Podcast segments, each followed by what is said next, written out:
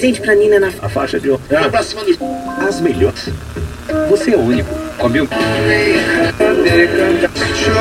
Tendo o mesmo modelo.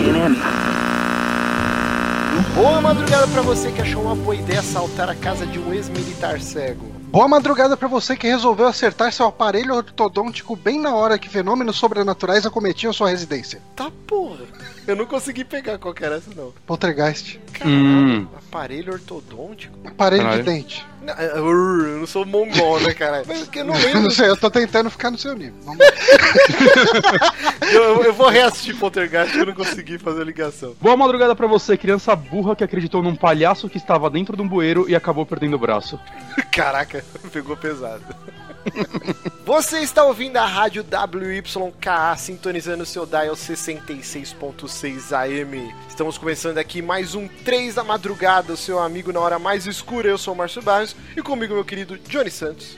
Opa, estou aqui. Também temos ele, Guilherme Bonatti, acompanhando neste maravilhoso podcast sobre terror que volta à programação do Super Amigos, né? Que é o nosso site. Exato. É, Eu acho que ouvi dizer. Graças à colaboração dos nossos ouvintos e ouvintas. Exatamente. Se você quer que essa coisa linda continue, entre lá no apoia-se barra superamigos. Eu sempre tenho uma dificuldade muito grande de falar. apoia.se barra superamigos e faça sua contribuição. Três realzinhos. Três realzinhos. Nem reaisinhos Uhum. por mês. E você mantém as luzes acesas ou as luzes apagadas, no caso do Três Madrugada, Uhum. que é de terror, Yes. pra dar medo. Hoje, nós vamos falar, o tema do programa, nós vamos falar sobre A Noite dos Mortos-Vivos de 1968, o original, e também o remake dos anos 90, 1990, dirigido pelo Tom Savini, e o original, dirigido pelo George Romero, o pai do zumbi moderno. Moderno que vem da- desde a década de 60. 60. You're here by my side. Lonely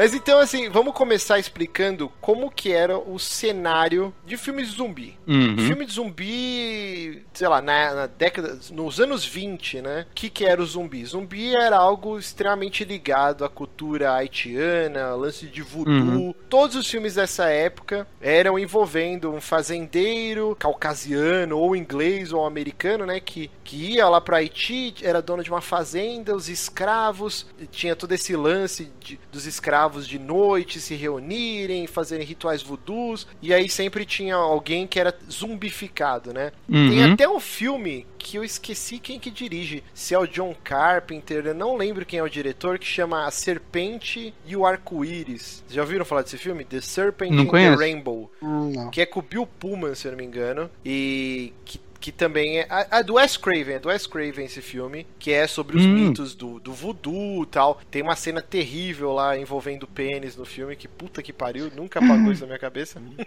Mas assim, todos os filmes dessa época, então, envolvia esse lance do zumbi, que nada mais era do que. O zumbi era um cara que ele ficava preso num caixão, dado como morto, e aí o. Tem um nome pra essa porra, cara. Como que chama os. Os padres do voodoo? Ah, enfim, os padres do voodoo. Os padres do voodoo. É, no, no Gabriel Knight lá, os caras tem lá o que eu tava, eu tava jogando na Gabriel Knight, que tem a ver com, com cultura de zumbi. E geralmente tinha lá o, o nome do cara que mais manjava de zumbi lá. O pessoal se referencia a ele é como doutor, né? Mas as mulheres lá, as sacerdotisas, eles chamavam de voodooine. Hum. É, então, é, é Doc, né? Sempre é o. É, Tanto que o ditador lá do Haiti era o Papadoc, né? Não sei se ele mexia com voodoo, provavelmente sim. Mas é, Uhum. tem um outro nome também que, que tá, me, tá me fugindo da cabeça e eu só vou lembrar quando terminar o programa. Mas então, esse cara enfeitiçava, né? Uma- essa pessoa e essa pessoa voltava como um serviçal. E o zumbi nada mais era do que isso. E até tinha livros, né, sobre isso, Uhum. que falavam que os caras zumbificavam os escravos para os caras ficarem- trabalhando de noite na lavoura, porque eles não sentiam a necessidade de comer porque eles eram mortos, né, que voltaram da tumba. Aí depois Acho de que o um- primeiro filme com, esse, com essa temática, inclusive, pelo menos o primeiro a fazer um certo sucesso, foi o White Zombie, né? De 32 por aí. Sim, que até sim, influenciou o nome da primeira banda do Rob Zombie. Né, Exatamente. veio diretamente desse filme. E é basicamente essa história, né? Galera no Haiti e tudo mais. É, é um resumão disso, né? E é engraçado que você via zumbis nessa época, assim, é. Demorou muito para as pessoas verem zumbis como seres em decomposição, inclusive, né? Até no Noite dos Mortos ainda não era assim, né? Acho que o primeiro filme a fazer isso foi o do Lúcio Fulci, né? O, o Zombie, né? Que para alguns lugares é o Dawn of the Dead 2. Ah, sim. é, é bem engraçado você voltar para esses filmes mais antigos por causa disso. Os zumbis eram pessoas com tinta branca na cara. É, é que aí já tem toda a deturpação que, o, que o George Romero ele dá um, um twist, ele muda completamente o que era dito como zumbi e Exato. até algo comum que acho que em todos esses filmes antigos do, do- da- pelo menos da primeira trilogia, em nenhum momento se fala a palavra zombie, né? Eles nunca citam isso. Uhum. Bom, aí Na verdade, é, é até uma palavra difícil de ouvir em filmes de zumbi, em obras de zumbi de maneira geral, né? É bem raro se referirem a zumbis como zumbis, né? Pra- eu acho que é um termo muito popular aqui no Brasil. Acho que até lá fora ele é um termo popular, mas na obra, enquanto o pessoal tá enfrentando zumbis, eles raramente chamam de zumbi. Vai chamar de Walker, de Living Dead, de Monsters, de Freaks, de tudo menos de zumbi, né? O Shaun of the Dead mesmo, eles brincam muito com isso, né? Que sempre que alguém chama zumbi, é, as criaturas de zumbi, né? Eles viram Don't say the Z-word. Eles ficam putos com isso. É, e aí a gente tem uma mudança bem drástica nos filmes de terror, né, dos anos 30 em diante. A partir dos anos 50, é, começa a não sumir, porque nunca sumiu, sempre foi muito forte na cultura pop, né?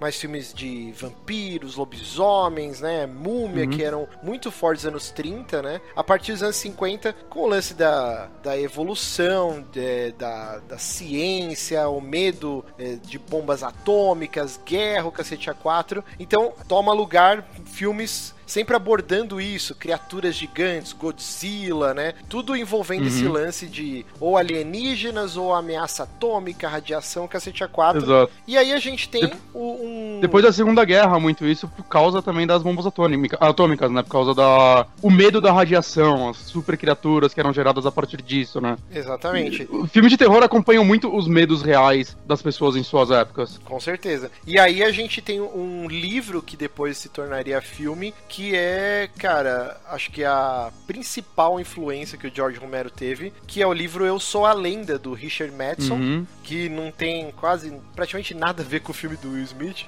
que é bem ruimzinho. Não, mas tinha dois filmes já mais antigos. O primeiro era dos anos 50, não é? Com o. Sim, Que aqui no Brasil tem o título excelente que, de Mortos que Matam. mortos que matam. Eu achei esse DVD na Armarinhos Fernandes, não sei como. Você me emprestou, inclusive, é muito bom, ele é Sim. bem fiel ao... É muito bom. É bem fiel ao livro, né? Uhum. E é também... com o Vincent Price. É muito Sim, bom esse filme, vale a pena dizer atrás. Bem legal, bem legal. Apesar de ser um filme preto e branco, bem antigo, Uhum. cara, ele sobrevive bem, assim. O um Bonatti ritmo me bom. emprestou isso que em 2006, 2007, acho que Por que me emprestou. E eu gostei bastante, cara. Eu queria até reassistir. Uhum. Bom, aí teve os Invasores de Corpos. Bom, trocentos filmes, né? E aí, em 68, o nosso querido George Romero, que ele trabalhava numa produtora, fazia comerciais de TV, né? Juntamente com seus amigos, né? O John, Rus John Russell e o Russell Strider, Uhum. eles estavam meio de saco cheio de ficar fazendo comercial, eles queriam fazer um filme de terror, eles queriam chocar. E aí, tipo, teve várias bizarrices, né? O John Russell, ele queria fazer um filme que era adolescentes, é, teenagers from outer space, né? Tipo, uma parada meio com, com É, alienígenas. no começo eles queriam misturar terror com comédia, né? E, e aí eles a- acabaram, depois de milhares de roteiros, focando no terror mesmo, né? O que é bem bizarro. Exato, eles conseguiram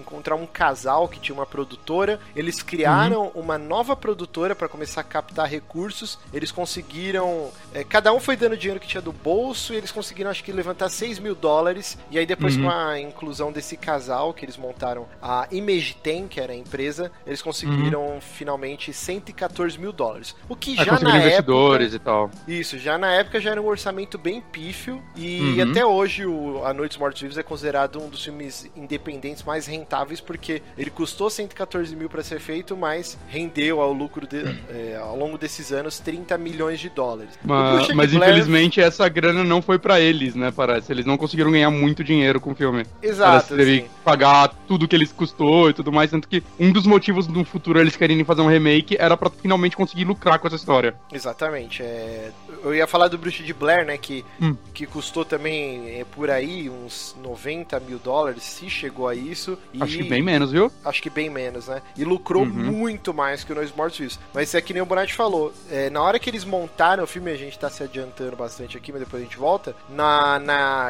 na hora de editar o filme, né, pro corte, a empresa que eles contrataram, o, o cara meio que sacaneou eles. E na hora de editar o filme, esqueceu de colocar o aviso de copyright, né, dos direitos de, de reprodução. Provavelmente um dos maiores vacilos da história do cinema, cara. Eu acho que é o maior vacilo se bobear, cara.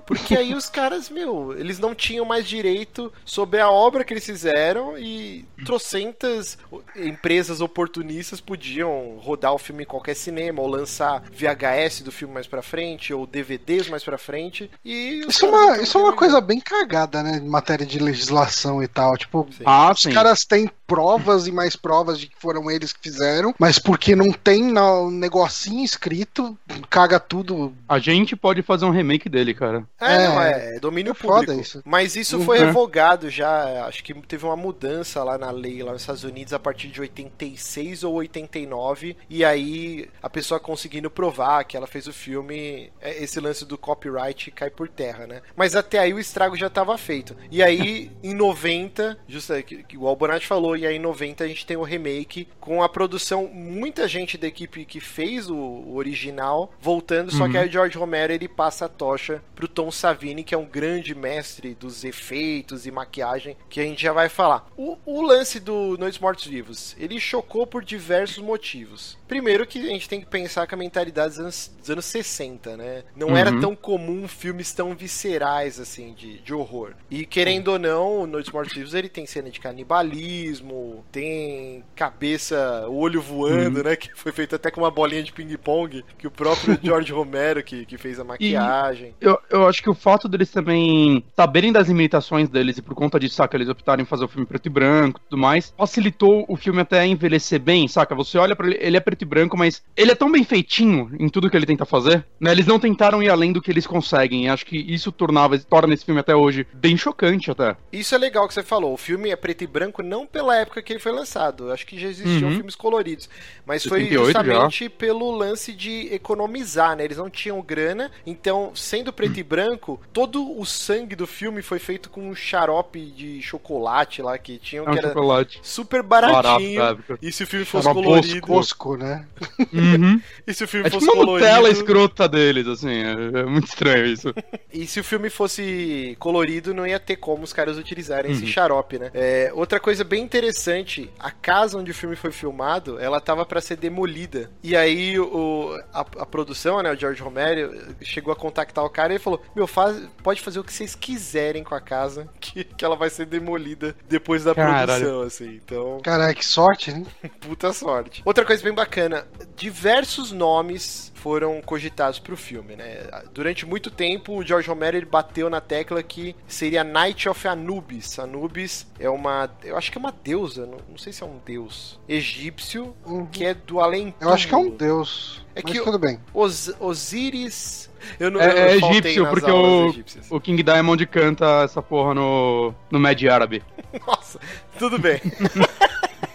Mas é, o- os, Osíris e Anubis são os deuses egípcios do, Hum. do mundo dos mortos, né? E aí, Uhum. só que o George Romero acabou sendo convencido mais pra frente que muitas pessoas, o público médio, não conseguiria fazer a ligação. E aí eles acharam que seria um nome ruim. Aí eles ficaram como Night of the Flesh Eaters, né? Que é a noite dos comedores Uhum. de carne. Mas eles descobriram que já existia um filme com esse nome. E o pior é que eles já Meu tinham É foda, feito... foda quando isso acontece.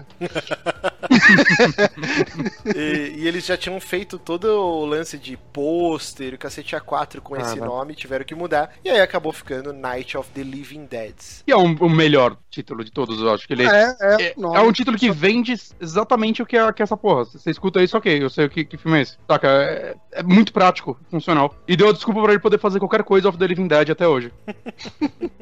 É, é o melhor porque a história é feita pelos vencedores, né? E... Ah, eu sim, mas, mas ele é um nome realmente bom, vai. Ah, Noite dos Mortos Vivos. Funciona.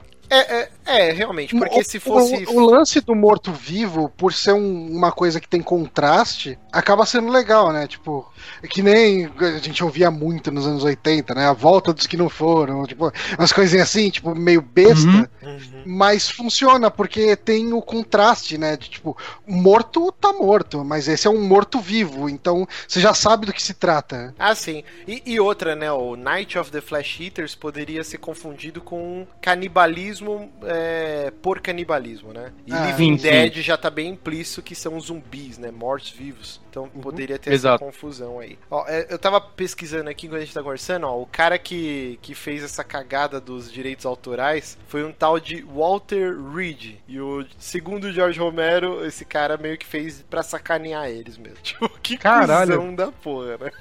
Parabéns, cara. E assim, Você tá essa na história por ter feito isso. E essa cagada do filme ter virado domínio público, né? Até 2009 o IMDB listou 28 empresas lançando Noites Mortos Vivos em DVD e 19 lançando em VHS. Pra onde Nem foi esse dinheiro? Presta, cara. Eu também. Não, não, não remakes, tá? É Ah. tipo simplesmente, por exemplo, eu tenho uma cópia aqui Publicando, assim. do Noites Mortos Vivos de 68, que eu não faço ideia, saiu no- na banca, assim, alguma coleção Uhum. de, de revista, assim, eu, um dia do nada, eu vi lá, porra, era, acho que era 15 reais, eu comprei, eu não faço ideia que empresa que lançou, e é tipo, Ah, Eu- você, você assiste ele facilmente no YouTube. sim, agora, né, com os, os streamings, né, o YouTube tem o, filme completo, inclusive tem uma versão é, colorida digitalmente, que, cara, é impecável. Eu tenho, é aqui a versão que eu tenho. Também achei na Marins Fernandes, cara. Lá tem muita coisa essa porra. Cara, eu, eu fiquei muito... É legal. É legal essa edição porque ela é muito bem feita, mas eu, eu lembro até hoje, tipo, tem uma parte que eles abrem uma gaveta, só dentro dessa gaveta tem preto e branco. Só dentro dela. Acho que eles esqueceram esse Nossa, pedaço, ou a iluminação tava muito merda, eles não conseguiram. É muito estranho isso, cara. Eu- o que eu acho legal desse filme e por que, que ele funciona bem no YouTube é porque ele é cheio de jump cut. Então você já se sente vendo um vlog. Ele é mal editado, né? Ele é meio bizarro.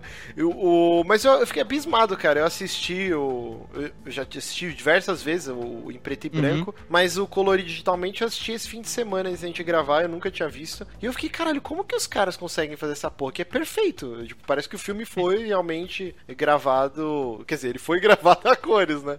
E depois os caras. Como que funciona, Johnny? Você manja? Eu tô falando grande merda. Não sei, eu tentei ler uma vez sobre Technicolor, como que é feito, só que eu não tava entendendo bosta nenhuma do que tava sendo escrito. Porque- É, o que eu sei, é, eu esqueci o nome de um diretor, mas é um diretor muito antigo e ele aparece até aquele, naquele filme do Hugo, Hugo Cabretti. Eu esqueci o nome Uhum. desse diretor mesmo, mas ele é bem influente, assim, ele tem aquela imagem bem famosa dele que é tipo a lua com um míssil na cara e tudo mais. Aham. E nesse filme eles explicam, né, já que ele é um personagem, que ele fazia já coisas coloridas naquela época e eles pintavam ele e a esposa dele frame por frame à mão, cara. Isso é absurdo. Caralho. Caralho. Frame por frame, assim, eles abriam o filme mesmo, o negócio, e iam pintando, cara. Porque Isso na minha é muito cabeça. monstro. É que eram filmes de 5 minutos também, mas puta que pariu. Na minha cabeça funcionava assim. É claro que depois que inventaram TV a cores, o caralho a 4, que, Uhum. que é o caso dos Mortos Vivos, que se filmava colorido e depois era aplicado um efeito pra ficar preto e branco. Mas isso Eu não acho que eu duvido. É uma que seja jumen- Se esse filme foi feito preto e branco pra economizar, eles compraram a câmera preto e branco, acho. Sim, sim, exato, É. exato. Na hora que minha- meu cérebro formulou essa teoria, eu já refutei, mas não, Porque uma burrice. Uma, coi- uma coisa que eu sei é o seguinte: película, né? Que é como eles gravam filmes há mil anos, tem uma qualidade de imagem absurda. Por isso que, tipo, não é tão difícil os filmes serem remasterizados pra Blu-ray, por exemplo. Porque a versão da película já é muito, muito melhor até que o Blu-ray. Eles conseguem até as próximas mídias lançar essa porra melhor. Mas a parte de É, cores. porque é analógico, né? Tipo, você não tem Exato. In- interpolação, não tem Uhum. nada de tipo, você não tá esticando uma imagem, é, é, tipo, pixelada, vamos colocar assim, está o quanto que aquilo é, puder ser esticado vai ser, né? Tipo, virtualmente, pelo menos. Exato. Bizarro. Mas assim, então é muito fácil pra quem quiser assistir. O filme envelheceu bem. E eu ainda indico que o primeiro contato com a franquia, pelo menos na minha opinião, seja com o remake dos anos 90. Que a gente vai falar já com mais detalhes. Mas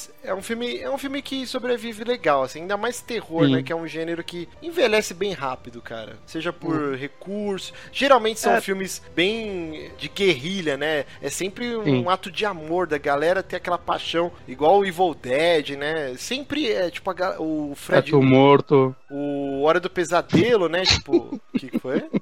Eu falei feto morto.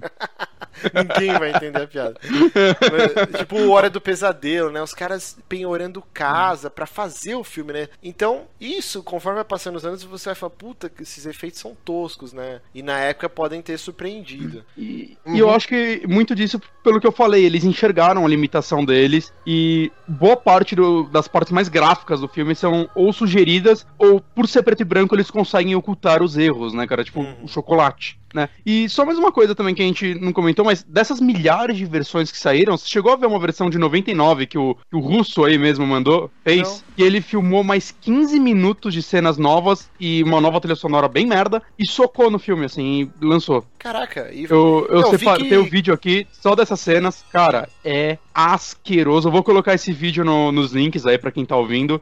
Eu não consegui ver inteiro, sem cortar, saca? É, é muito ruim mesmo, mas eu peço pra vocês verem com carinho a parte dos 12 minutos. eu acho que ele Porque fez o de nível de sacanagem. atuação. Cara, só pode ter sido, porque o nível de atuação dessa porra é pornô. É, Porque é assim, horrível. Você sabe É a treta, horrível. né? Existe uma treta entre o John Russo e o George Romero, porque assim, eles são amigos de longa data, eles escreveram juntos. Só que aí, a partir do Dawn of the Dead, né, Madrugada dos Mortos, que mais pra frente a gente talvez faça um programa, o Bem John. Russo ele escreveu e acho que e produziu o filme, que é um clássico também, não igual ao Noites Mortos Vivos, né, que é o como que saiu aqui? A Volta dos Mortos Vivos. A volta dos cara. mortos. É uma comédia, né? É dele, eu não lembrava que era dele. Isso é dele. É muito bom o primeiro filme, cara. Eu acho. É bom pra caralho. Não, eu gosto dos três, cara. O- o- Depois virou galhofa pra É caralho. que eu só, eu só lembro com carinho do primeiro, mas é possível que os outros sejam bons também. Quer dizer, na verdade sempre foi galhofa, né? Mas depois ficou muito Uhum. ruim do 4 em diante. Acho que tem seis filmes dessa franquia. Mas um, É que era uma e três- sátira, né, Sim, paradas, é- mas é, é muito bem feito. E essa franquia, né, o Retorno dos Mortos-Vivos, o Return of the Living Dead, que popularizou o lance que zumbi só comia é, miolos, né? A frase brains ou miolos vem Hum. desse filme. E até hoje tem muita gente que não acompanha que acha que todo zumbi come só cérebro. E não, isso é Uhum. só desse filme específico, né? E aí o que, que rolou é que o George Romero ficou meio enciumado e entrou com uma ação contra o John Russo, falando que ele tava promovendo o filme dele baseado no Noites Mortos Vivos, né? Living Dead, né? No nome, fazia menção. Porra, tanto mas- que eles citam até no primeiro filme que, ah, aconteceu um lance numa cidadezinha de Pittsburgh, o exército interferiu, e é por isso que os caras têm armazenado aquelas latas com gás, né? Que, que ocorre um incidente no filme Uhum. da galera virar zumbi. Caralho. E aí o, John Rom- o George Romero acabou ganhando a ação e, e o, o John Russo ficou proibido de, de utilizar como divulgação o filme, a franquia Noites, a Noites Mortos Vivos, Madrugados Mortos, mas ele pôde usar o nome Return of the Living Dead. E aí eu não sei hoje como é a relação dos dois, assim, mas eu sei que Bizarro isso, né, cara? rolou essa treta gigante aí. Eu gosto bastante do- dos três primeiros filmes dessa franquia. Talvez um outro dia a gente acabe falando. You used to really be scared here.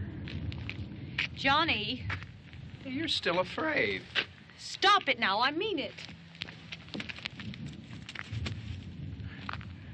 They're coming to get you, Barbara.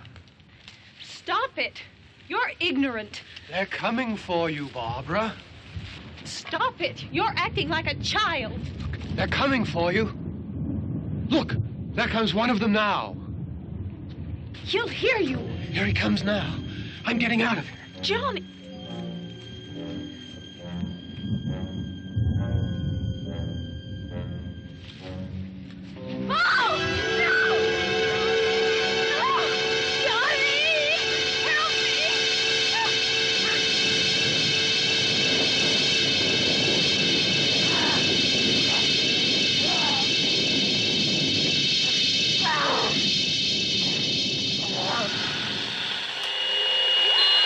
O Nós Mortos Vivos é isso, então. É, por que. que- Ah, é isso então. A gente esqueceu de falar É o principal, né? Por Uhum. que, que esse filme é tão ovacionado e o George Romero é considerado o pai dos zumbis? Porque, que nem a gente falou, até então era tudo envolvendo é, voodoo, lance do Haiti, o Cacete A4. E o George Romero ele misturou uma série de coisas e ele criou o conceito do canibalismo do, dos zumbis, de ser transmitido por, modi- por mordida, saliva, do zumbi só morrer com uma pancada ou um tiro na cabeça, de Sim. desse lance apocalíptico, né? De porra, vai acabar o mundo, é uma epidemia, né? Desse apocalipse zumbi. Tudo foi criado nesse filme de 68. E eu acho que ele também é, tipo, nos outros filmes ele começou a trabalhar mais isso, mas todos esses filmes zumbis do Romero, ele tenta trazer alguma crítica so- social também, né, a- Sim. às coisas, né, e, e o grotesco que ele mostra de uma forma, saca, que eu acho que poucos filmes mostravam, assim, é, todo final de filme dele tem algum momento que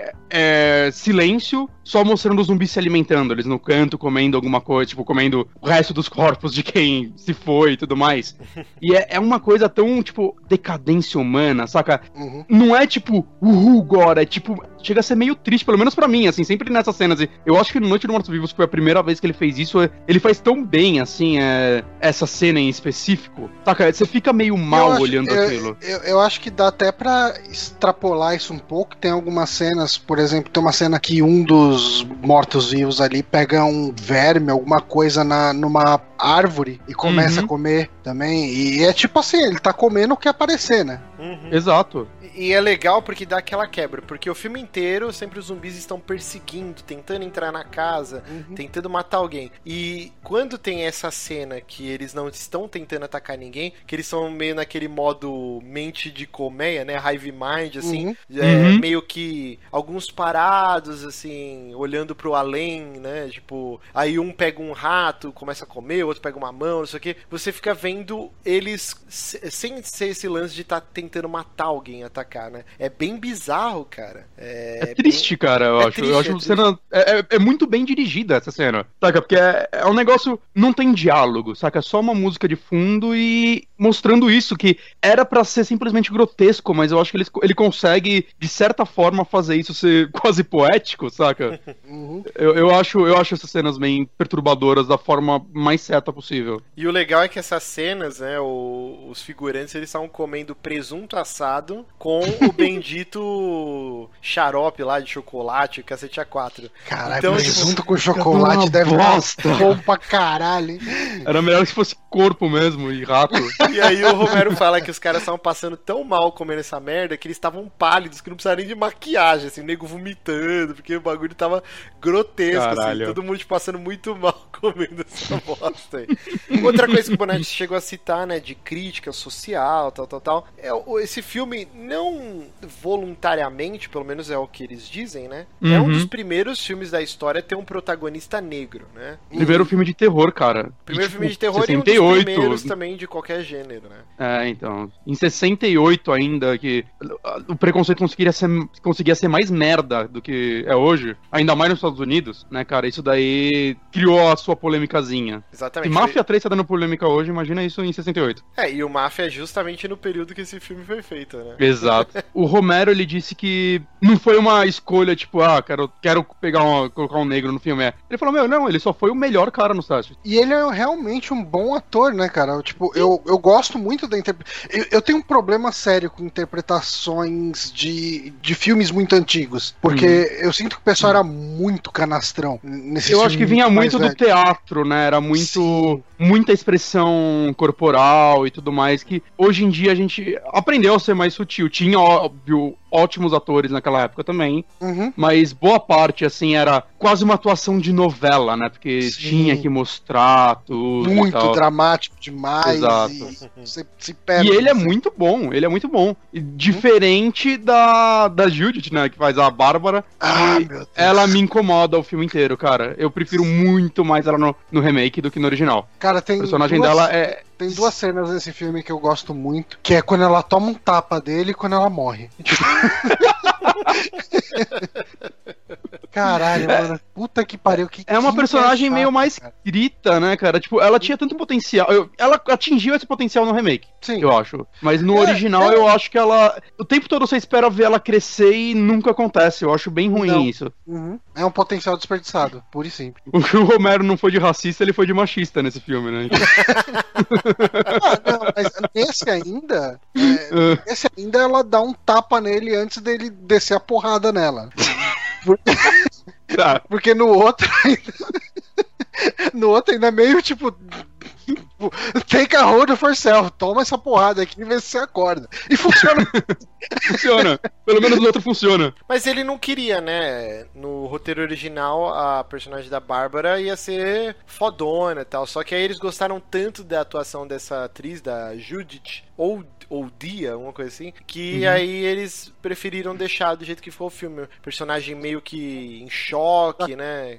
É interessante essa ideia toda dela em choque. O problema é que é, o personagem não cresce nunca, né? E você fica esperando esse choque passar eventualmente, porque no começo do filme ela é a protagonista, ela é a primeira personagem que aparece, ela e e o irmão dela, né? E como o irmão dela já morre, ok, ela vai ser a protagonista e deixa de ser. Exatamente. Mas como que foi o, o primeiro contato de vocês, então, com o, o filme original aí de 68? Então, é, é importante dizer que esse podcast, ele, tal qual o filme de 90, ele é um remake de um podcast que nunca viu a luz do dia. E, a primeira, meu primeiro contato foi justamente quando a gente gravou o primeiro podcast desse, com outra equipe, com, em outro momento. Uhum. Ah, mas eu assisti o filme pra, pro podcast. E você, Eu, eu- cara, foi na época que eu comecei a ficar, eu visitar, eu acho que eu já contei essa história mil vezes aqui, acho que quase todo filme de terror antigo, essa é a minha história. Eu vivia no Boca do Inferno, né, que é um site que existe até hoje e tudo mais, amava, participava do fórum deles, na época que eles tinham e tudo mais, e eu comecei a me interessar por filme de terror, eu já gostava desde criança, mas não tinha, não tinha onde pesquisar tanto assim, né, antes da internet. E por causa disso eu comecei a ir atrás de muitos clássicos, fui atrás de todos os filmes do Romero, pelo menos zumbis da época, né, e alguns outros. E esse daí veio no embalo, né? Eu comecei a. Eu, eu vi, acho que. Eu vi primeiro o, o segundo, o Dawn of the Dead, é, Despertar dos Mortos, né? E aí depois eu fui voltando, fui procurando esse, fui atrás do Dia também, que é um puta filme que a galera valoriza pouco, assim, ele merecia mais. Eu acho o Dia muito bom. E é isso, cara, eu fui atrás realmente, eu vi o original e o remake, eu era apaixonado. Eu era tipo o Márcio, só que eu tinha 12 anos. e ele continuou fãzão de. Não, mas é, esses filmes eu ainda, eu ainda acho eles fantásticos, até hoje. Muito bom. O, o meu primeiro Você? contato, por incrível que pareça, foi quando, cara, eu tava um dia na casa de um, de um casal de amigos, cara, isso faz muito tempo, e, e acabou a cerveja. E a gente falou, gente, vamos sair pra comprar cerveja. E aí tinha uma banca aberta, tipo, sei lá, duas da manhã, assim. sabe uma banca que. Sabe a Caraca. Cinete? Uhum, Então, sei, tem, sei. Tem aquela banca gigante que depois virou uma garagem de uma casa, a banca. Era enorme, assim, Caraca. tinha tudo, cara. Eu lembro da banca. Essa banca é muito foda. Não sei se existe ainda. Mas pra quem não sabe, Cinete é uma drogaria que vende é, muleta, vende uma cacetada de coisa. É uma drogaria gigante e ficava uma banca também gigante do lado dela. E aí a gente comprou as cervejas e aí a banca tá aberta. Ah, vamos entrar na banca. Porque é o que você faz quando você vê uma banca no jornal. e aí tava lá, cara. Noites Mortos Vivos, o original, tal, preto e branco. Acho que 15 pila. Acho que nem isso se bobeasse. Pá, Era 10 conto. Aí na hora, tipo, Uhum. toque, já gostava pra caramba de zumbi, adorar filme de terror. Eu fui assistir, que nem eu tô falando, pô, assistir muito tarde esse filme. E aí eu comprei mais por coleção, assim. Porque eu tenho um pouquinho de preconceito com filme muito antigo de terror, esses dos anos 60 pra baixo, assim. Cara, eu não consigo de lembrar de muita coisa que eu tenha gostado, assim. Uhum. Tem a- o filme Black Sabbath, que deu origem à banda, né? Ao nome da Uhum. banda. Ele é legalzinho, tem, tem algum... Mortos que matam. Você Mortos que matam é legal pra caralho. Mas assim, são pouquíssimos filmes dessa época que eu gostei. Uhum. Então meio que eu comprei o No Smart View só pra ter, assim, pô, eu gosto tanto do, do remake, de outros filmes de, de zumbi. Vou comprar esse. Ah, o remake o- você já conhecia. Sim, sim. Aí eu vou Ah, tá. comprar esse só pra ter na coleção, porque esse é o que gerou tudo, né? E aí eu fui assistir bem depois ainda do que eu tinha comprado. E eu achei ok, Uhum. porque aquele impacto inicial do Nós Mortos Vivos dos anos 90 já tinha Hum. feito o que esse talvez criasse dentro de mim, entendeu? Não sei se ficou Sim. muito claro o que eu tentei falar. É, eu, acho que eu, eu acho que eu vi o original primeiro, mas é porque, como eu ia pesquisando e tudo mais, ah, ok, eu vou ver na ordem e tudo mais. Só que é engraçado que realmente é, nessa época, acho que hoje em dia não, não se tem mais tanto isso, né? Mas vinha muito filme legal, assim, pra banca de jornal. Sim. Né? É, tinha Boa parte Darkseid. desses filmes eu tinha. Eu não sei se é a mesma editora, né? A gente te- hoje em dia tem a Dark Side Books, que é uma Uhum. editora que a princípio era especializada em, em livros de terror, né? Mas agora eles Uhum. abrangem uma gama muito maior. Eles lançaram o livro do filme The Warriors, tem do De Volta pro Futuro, o É, e Jurassic livros- Park, Tubarão, que já quatro, né? E livros, tipo, normais também, né? Sem ser de filmes, eles também publicam. Por favor, patrocina a gente, porque como eu amo os livros dele, cara, capa Sim, dura. é, as tão capas são lindas, cara. E mas antes da Dark Side Books, existia uma revista que chamava Dark Side, que o Verdade. símbolo é muito parecido até, e que ela sempre lançava um DVD da, da Hammer, né, que é uma produtora muito Uhum. famosa lá da Inglaterra, filmes do, do Boris Karloff, Vincent Price, tem um que chama Epidemia de Zumbis, que foi uma que eu comprei, e que eu achei o filme uma bosta, cara. E, tipo, e ficou esse amargo aí, falei, putz, esse filme da década dos anos 30, 40, 50, 60, tudo umas merda e tal. Mas aí eu gostei caralho, agora- bastante do No Eu tô na Sports dúvida agora, será que é a mesma Darkseid? Então, não sei, mas parece. Quero saber, quero saber. Mas então, pra gente terminar de falar do, do original, é de 68, cada um fala uma cena, então, favorita do filme. Eu vou começar falando que eu gosto muito do início, cara, tanto desse quanto do remake. Uhum. Eu acho sensacional a construção. Que, tipo, é o cara com a, com a irmã indo visitar. No, no original, eles estão indo visitar o túmulo do pai, porque a mãe Uhum. ficou enchendo o saco, né? Só que ela não, não aguentaria a viagem de trocentas horas, que tá acamada, alguma coisa assim. E aí os caras vão reclamando, né? O cara vai reclamando: pô, que saco ter que vir aqui. A gente podia, tipo, mentir pra ela que a gente veio não viu, não sei o quê. E aí tem a, a frase clássica, né? Quando eles avistam lá de longe vindo uma pessoa que eles não sabem que é um zumbi, e ele fica, né? They coming to get you, Barbara. E é uma frase bem clássica isso dos filmes de terror. E eu acho Uhum. Até que... repetiu no Shaun of the Dead, inclusive. Sim, sim, é, é bem icônica. E eu Uhum. adoro esse começo, cara. Até o, o zumbi atacar e o cara cair, bater a cabeça na lápide e a Bárbara ter que correr. Eu acho esse início sensacional. É, Tem uma cena que eu gosto dela, mas pelos motivos errados. Hum. Que é na hora que a Bárbara finalmente fala que chega primeiro o, o Ben ele começa a contar o que aconteceu, como que ele chegou até ali, ah, dele passando por um monte de morto-vivo, ah, que eles ficavam parados e ele indo com o carro pra cima deles e eles não se mexiam e tal. E ele faz essa cena de um jeito extremamente dramático e tal, né? E a, a Bárbara fica só prestando atenção, né? meio catatônica, ao mesmo tempo que realmente prestando atenção. E daí ela começa a contar a história dele, dela. Ele tá cagando de um jeito, tipo, e, e ela começa meio que se desesperar do meio pro fim da história, mas já no começo, quando ela tava contando de boa, ele já tava meio que foda-se essa história dessa mulher. E tipo, quando ela começa a gritar, ah, você não vai me ajudar? Então você vai ficar só contando. Ele acabou de contar a história dela, ela ouviu. Agora quando ela começa a contar, "É, não, você não vai me ajudar? Você vai ficar aí gritando, chorando, histérica. é sensacional.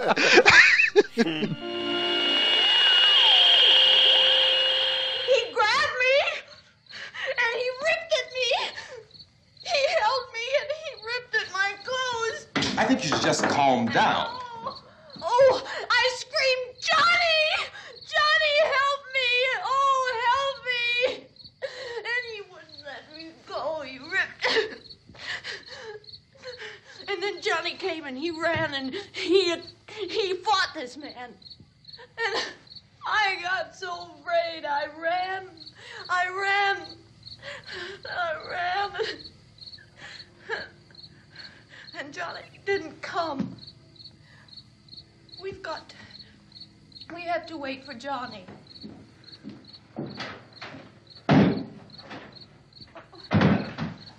Maybe we better go out and get him. We have to go out and get Johnny. He's out there. Please, don't you hear me? We've got to go out and get him. Please! We have got to go get Johnny! Please help me! Please! Look, don't you know what's going on out there. This is no Sunday school picnic. Don't you understand? My brother is alone. Your brother is dead. No, my brother is not dead. Oh. Oh. Oh.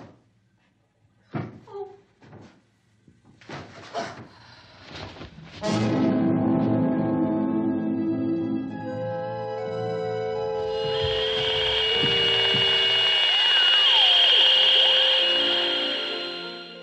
Uma coisa que eu nunca entendi direito do começo do filme que o Marcos estava falando, só pra não repetir a cena, mas o zumbi quebrando o vidro do carro com uma pedra. Eu sempre achei essa cena muito estranha e ela repete no remake, né? Sim, sim. É tipo, é, ele usando uma ferramenta. Eu nunca entendi o porquê isso acontece, tipo, dessa forma, assim, conhecendo os zumbis como eles são. Até nesse filme eu até acho ok, porque eles ainda estavam, entre aspas, aprendendo, mas no remake eles voltarem a essa cena é muito pra mim. Não sei, é, é contra o que os zumbis se demonstram ser depois. Eu discordo eu completamente. Eu não sei, É cara, mesmo? eu sinto que no remake, muitas das cenas estão ali só pelo, pelo fanservice, pela referência, né? Tipo, a pá ensanguentada no.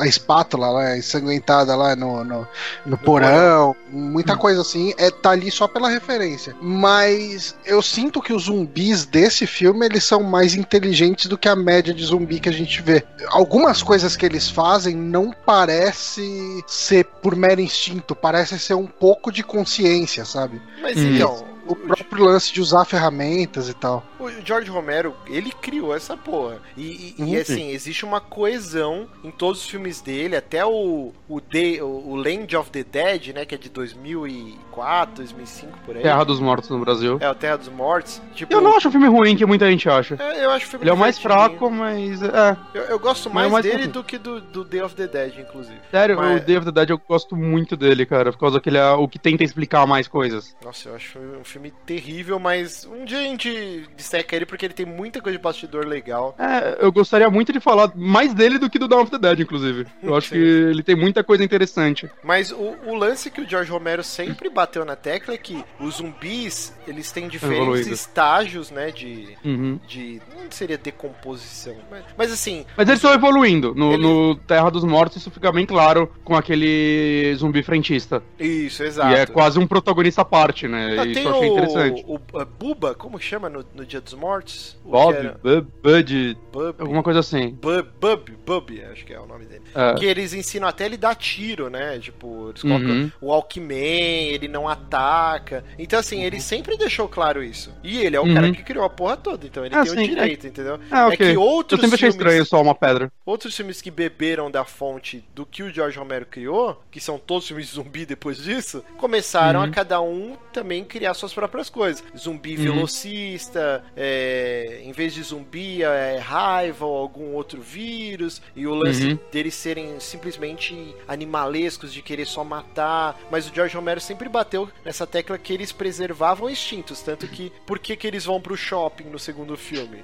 Porque esse- o lance do consumismo, que era o dia a dia das pessoas, elas estão acostumadas a ir pro shopping. E- então ele sempre bateu nessa tecla. O zumbi pegar uma pedra e tentar quebrar o vidro, pra mim, dentro do que ele criou É. lá, ok. É ele que criou É que eu acho. É, não, beleza. É que eu sempre achei, tipo, toda a cena, assim, o, a forma como ele se mexe, faz todas as coisas meio fora do padrão mais tranquilo. Uhum. Mas, agora, sobre cena favorita, cara. Assim, é, tem a que eu já citei, né, da, da parte do, da janta. Eu acho muito boa. Os zumbis estão só comendo tudo. Eu acho linda essa cena. da janta. eu fiquei por um tempo, meu cérebro ficou aqui no load. O que que tá acontecendo? Mas outra coisa que eu gosto muito nesse filme é quando eles conseguem. Essa cena já não tem no remake, inclusive, né? Que é quando eles pegam a televisão e ficam tentando descobrir o que aconteceu com o mundo. Porque é a hora que você sai um pouco daquela casa, de certa forma, né? E começa a ver, uh, fudeu tudo, né? E eu acho, eu acho isso muito legal, assim, como ele tentou trabalhar isso e, tipo, não precisava, saca? Era um filme de zumbi de 68, as pessoas acho que nem se preocupavam tanto com isso, mas ele já tentou mostrar um pouquinho mais da, do que tá acontecendo e tudo mais. É. Isso e o, o final dele que eu acho maravilhoso. E é engraçado você citar isso, né? Porque durante um Uhum. bom tempo no, no script o George Romero tinha colocado que a causa era um satélite que caiu lá é, de É, com uma Vênus, né? radiação diferente Uhum. e tal. Isso. E aí eles acabaram vetando, tipo, não, não, deixa subentendido, a gente não vai explicar o que Eles dão aconteceu. teorias, eles nunca falam o que aconteceu, né? Exato. Isso até nos Então, filmes recentes mas- eu tô falando o Ilha, do, o Ilha dos Mortos, o Terra dos Mortos. Que eu não vi nada depois do Terra dos Mortos, porque falam que só desanda. Mas eu sinto que nesse filme isso é a realidade do, Ah, do É, motivo. fica meio subentendido. Isso.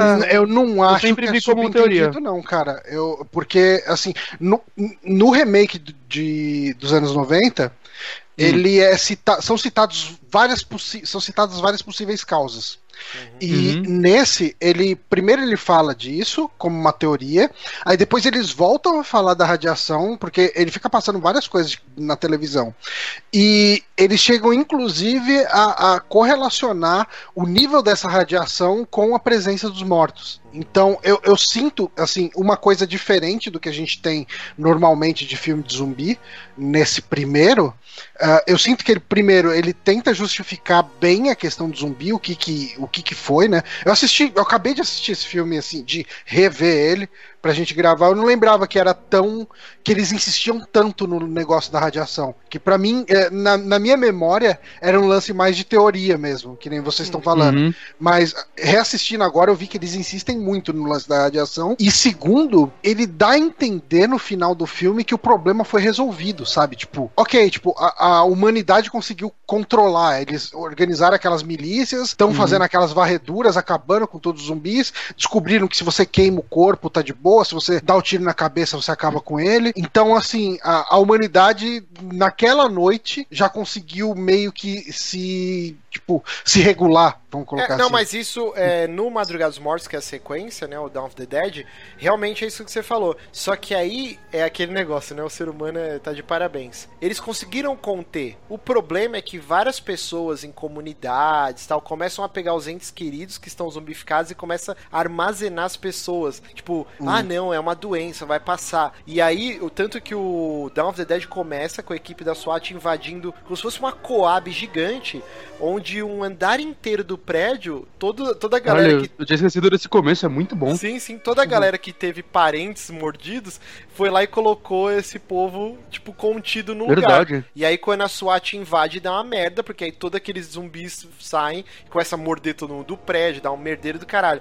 E aí dá a entender que isso aconteceu em diversos lugares do país, entendeu? Porque é, é pra se pensar, por exemplo, sei lá, a Jéssica vira um zumbi. Eu não vou ter o sangue frio de matar ela logo de cara. Tipo, Uhum. ainda mais numa coisa que tá acontecendo. Caralho, zumbi? Como assim? E, e é o que dá a se entender que Você não pensa caralho zumbi, né? Você pensa, Sim. cara, deu ruim, é raiva. Toca Uhum. que. Você pensa, caralho, é a minha porra. esposa que eu tô deixando junto, vou lá. matar ela, vou, vou, sei lá, vou amarrar ela, deixar ela no cantinho, em algum momento vão descobrir a cura. E esse é o Hum. mote do Dawn of the Dead, né? Foi só por isso, que é um pouco, sei lá, de egoísmo das pessoas, e, e aí deu a merda de vez e o mundo foi pro caralho. Mas... E sobre esse final que o Johnny falou sobre contendo, né? Acho que tá aí a, provavelmente a, a parte crítica que ele tentou colocar no filme, né? Porque a forma americana de se resolver tudo, os caras já estavam se divertindo, fazendo churrascão e matando Uhum. zumbi, né? É, é, é muito estranho, ó, dá uma, dá uma quebra, assim, que o filme inteiro você tá isolado numa casinha, onde você não sabe o que tá acontecendo ao seu redor, né? São poucos personagens e tudo mais. Até o lance que o Márcio falou de, do egoísmo da galera querer cuidar de alguém, né? Tem a filha do casal que tava naquela casa, que Uhum. eles querem cuidar dela Mas e tudo até mais. dá pra entender porque era tão Dá. recente, porque eles não sabiam que por ela ter É, sido não. mordida, ela viraria Exato. zumbi também, né? Não tinha o filme do Romero ainda pra eles se basearem e falarem, puta, era zumbi. Eles não sabiam o que era.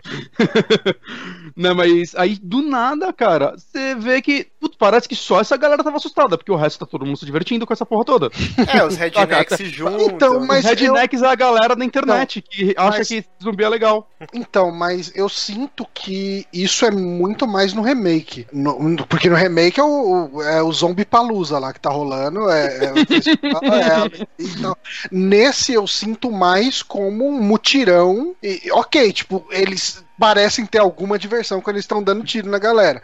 Mas é menos escrachado do que os caras tomando cerveja, dando risada. Mas isso e foi que- que cortado, é no- Johnny. no remake. Porque isso tava no script. Inclusive aquela Ah. cena no final É, do se remake. foi cortado, não tá no filme. O filme que eu vi não tinha cena. Sim. Né, Mas tá no porque- making off, os caras falando. Sabe quando eles enforcam os zumbis na árvore e os caras ficam, tipo, brincando de tirar alvo com arco e flecha e tal? Uhum. Isso tava também, acho que chegou a ser filmado e depois foi cortado na de edição, porque eles acharam que ia ser muito forte, assim, pra, Uhum. pra época, as tensões raciais, guerra do Vietnã, tudo que tava rolando na época, eles acharam que, que era É, muito mas- forte pro filme. Mas, Mas, é, eu sinto que o, o, o, o tom que ele dá pra, pra forma como aquele povo resolveu a questão do zumbi foi tipo, vamos conter uma peste. Uhum. Então, Ah, eles iam todo mundo junto, em comboio, todo mundo armado, e, ah, ó, tem ali um correndo, desce o tiro. Mas eu, eu não sinto que, que é que nem no, no remake dos anos 90, que é o pessoal se divertindo realmente, sabe? Tipo, é um- uma opção de lazer ficar vendo os zumbis se bater, ou dar tiro neles, dar pedrada, essas coisas. E eu gosto muito mais desse final da versão original, não exatamente essa parte, mas o fato do Ben não virar zumbi no original. Então é tipo, uou, ele sobreviveu a tudo isso, tá tudo bem agora. Do nada, tiro na cabeça. Esse final abrupto eu, eu acho tão tenso, tão corajoso, saca? Ele é... É. um final bem mais corajoso do que o. O fato dele não virar um zumbi faz você sentir mais raiva daqueles rednecks do que no original, que a Bárbara aparece, né? Ela tá viva e tudo mais. Mas, mas é isso. E só pra finalizar, então, o de 68, o, o lance que a gente tá falando, né? Do satélite que veio de Vênus e a radiação é a causa dos zumbis. O começo do remake do- dos anos 90, né? Do Tom Savini, ia ser tipo o começo do Predador. Ia mostrar, tipo, a Terra, aí o, o satélite, assim, bem pequenininho caindo, assim, na Terra. Nossa, E aí o cagado. George Romero falou: Não, você tá maluco, não vai ter essa porra de jeito nenhum. E não deixou Ainda bem, ele cara. Eu acho que, que justificar o lance com o satélite foi um negócio que talvez funcionava ali nos anos 60, 70, né? 68 e tal. Mas hoje em dia seria, tipo, hoje em dia, anos 90, seria meio bobo só, né? Então. Uhum. Quando eles chegam e levantam isso como uma das teorias possíveis, dentre várias, é ok, né? Porque é mencionado bem por alto numa cena. Eu não lembro se é a cena do rádio ou do, da própria televisão. Hum. Ah, mas eu acho que foi acertado isso no remake. Eu acho que funcionava para um filme dos anos 60, mas para hoje em dia nem tanto. Mas é isso, então, o filme de 1968 que deu origem a tudo que a gente conhece de zumbi, então, Nós Mortos Vivos, e tem a facilidade pra quem não assistiu, de, e no YouTube tem o filme tanto colorido quanto o original em preto e branco é, para você assistir inteiro, então assistam. Vamos falar Ah, então. tem o, o remake também? Ah, não, o colorido de 68 mesmo. Isso, É. isso, a versão original O remake em preto tem branco no- e a versão colorida remake- digitalmente. Isso. No remake tem no Netflix, eu acho, ainda, né? Tem no Netflix. Eu assisti esse Uhum. domingo pela trigésima vez na minha vida. Que coisa, eu baixei em torrent, eu devia ter visto, nem me ocorreu procurar.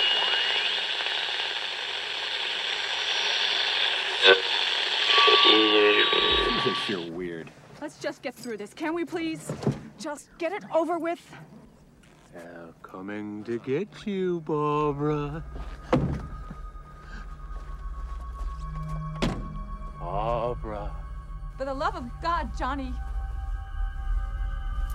They're horny, Barbara. They've been dead a long time. Look. Look, there's one of them now. He wants you. He's getting closer. Dangerously close. Stop it, John. He's going to hear you. It doesn't matter. He knows we're here. It's too late now. There's no escape. No, Mother! You bastard. Johnny, I'm sorry. No, sorry. Hey, I'm sorry. hey, man, are you okay? Is there something we can do to help? It's weird, huh? É,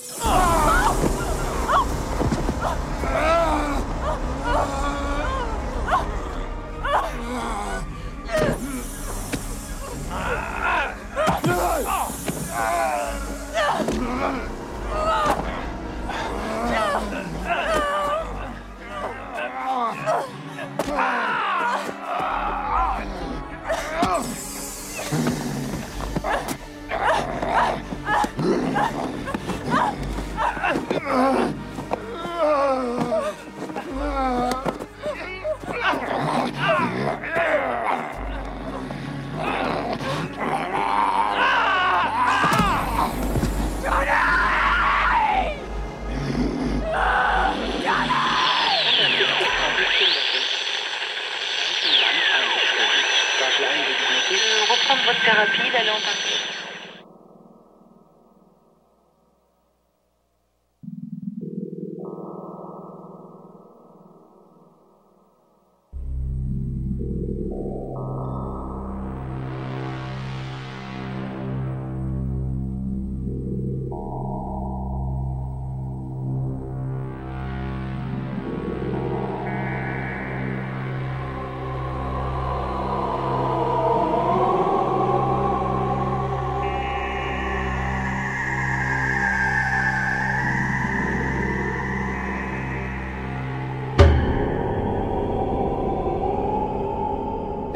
antes da gente começar a falar do remake dos anos 90, vamos falar como cada um teve contato. E eu tenho uma história sensacional, cara. Que assim, eu tinha uns 10, 11 anos de idade, já era Hum. fanático por filmes de terror desde bem pequeno. Que nem eu falei no programa do, do Evil Dead, que eu assisti acho que com 5, 6 anos de idade. Sempre gostei muito, Hora Pesadelo, Jason, o próprio Evil Dead que eu tinha em VHS, assistia direto o Evil Dead 2. E o que aconteceu? Eu fui pra Birigui, que é uma cidade do interior, que daqui de São Paulo acho que Terra de Reinaldo Gianecchini. Exatamente. São umas 6 horas de viagem, se eu não me engano, se não for mais. É longe para caralho. É uns 600 quilômetros, assim. E minha avó, né, a família do meu pai é, era de, é de Birigui. E a gente foi, e tipo aquelas road trip de filme, assim, né? Foi meu pai, minha madrasta, eu e o filho da minha madrasta. E, cara, aquela viagem enorme, assim, só mato, mato, mato pra caralho. Chegamos na casa da minha avó, e minha avó morava, tipo, no puta, no matagal, assim, né? Birigui, ela tem a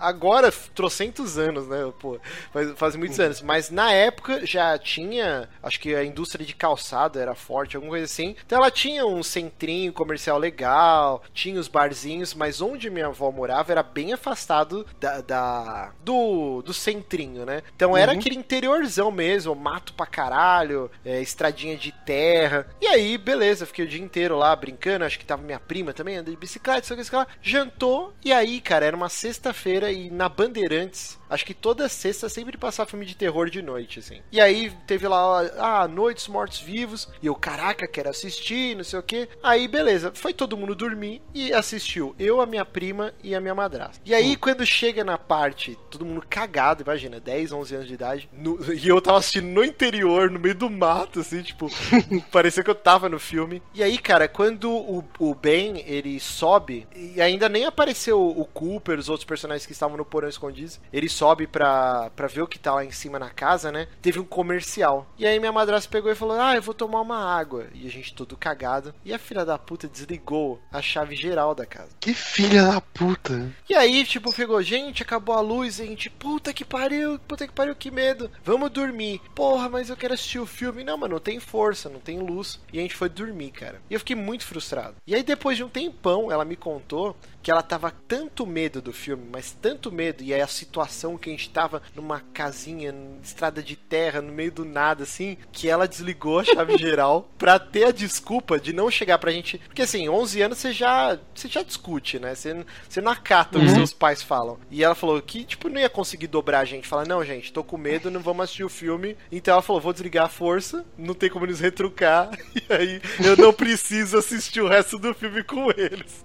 E aí, cara, Não sou obrigado. eu só fui assistir esse filme uns três anos depois, quando ele passou de tarde no Cine Trash, também na Band, que era o programa Zé do Caixão, e aí eu assisti o filme inteiro, e eu, puta que pariu, aí eu me apaixonei, assim, eu já tinha gostado pra caralho dos primeiros 30 minutos do filme, assim. E aí quando eu assisti inteiro, eu falei, putz, esse é o melhor filme da minha vida, assim. E aí eu gravei em VHS e eu assisti zilhões de vezes, e aí quando teve em 2000, quando popularizou o DVD, eu tenho quase certeza, eu sempre fico na dúvida se foi o Senhor dos Anéis, a Sociedade do Anel, ou se foi o A Noite dos Mortos Vivos, o remake. Foi o primeiro DVD que eu comprei na minha vida, assim. Tipo, na Blockbuster, fui lá e comprei com meu salário de, de estagiário. Mas esse é o meu, meu contato com A Noite dos Mortos Vivos e vocês, cara. O meu uma- foi exatamente igual ao do primeiro. Eu, eu fui atrás deles porque eu gostava muito. É que eu tive a sorte de, quando eu pesquisava muito nos filmes, era uma época que tava saindo quase tudo em DVD. Aqui, saca? Em banca de jornal, né? E porque nessa época eu não- também, sei lá, deve ser começo dos anos 2000, mais ou menos, não era tão simples você baixar filmes na internet, né, cara? Porra. Vale falar. Era muito difícil. Alguém tinha que te mandar um link que você ia baixar, ficar uma semana inteira baixando aquela merda. Então não era tão fácil. Então eu dependia de alguma empresa trazer em DVD aqui. Esse daí eu acho que eu devo ter comprado mesmo, acho que nem aluguei. Eu tenho ele até hoje, mas eu acho que a primeira vez foi essa vez que eu comprei mesmo. E você, É, eu, eu assisti pro podcast também. Eu, assim, eu não. é, Como eu disse já aqui algumas vezes, eu, não- eu não tenho muito hábito de ver filme de terror. Apesar de eu não ter achado esse filme, em nenhum momento eu senti medo nele, mas. E eu sou cagão pra caralho pra filme de terror. Hum. Mas eu acho que eu acho que zumbi é uma coisa que não me assusta, sabe? Eu gosto. Eu, eu acho que assim, coisas. é, obras como o, o Walking Dead, por exemplo, eles fazem muito mais sucesso por causa da- do fator das relações interpessoais Uhum. Do que pelo susto ou pelo medo que o zumbi proporciona. O zumbi é só uma ameaça que tá ali pra gerar situações de tensão, de, de briga, né, de confronto que a gente tem nessas histórias. E cada um vai querer sobreviver de um jeito, etc, etc. Então, eu não vi esses dois filmes como filmes assustadores, mas é, e sim como filmes interessantes. Bacana. Esse remake ele foi dirigido pelo Tom Savini, né? Que ele é muito conhecido, ficou, né, nos anos 80 e 70, pela parte de efeitos especiais dele, né? Ele provavelmente é o mestre foda dessa porra toda. É, o cara que fez É, o é. primeiro Sexta-feira 13. Tira né? 13.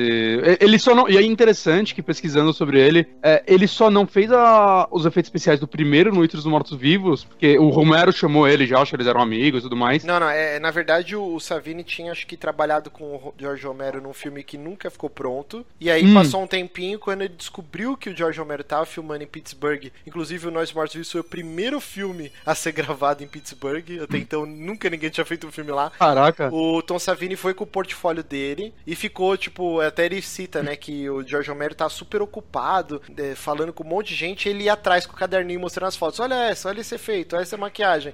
E aí o George Romero Uhum. falou, cara, isso é muito bom mesmo, cara, então eu quero você trabalhando no meu filme. Só que aí na, na semana que ia começar a gravação, o Tom Savini foi chamado pra servir no- na Guerra do Vietnã como fotógrafo, Ele era de fotógrafo. guerra, e aí ele não pôde trabalhar no filme. E aí Mas, mas tem males que vem o- pro bem, né? Ah, sim. Porque é, ele diz que foi tão traumático pra ele o- esse trabalho, né? Que ele tinha que tirar foto da guerra, pessoas mortas e tudo mais. E foi tão traumático que ele. Lá ele falou que ele teve que se livrar dos sentimentos dele. Ele se tornou um zumbi.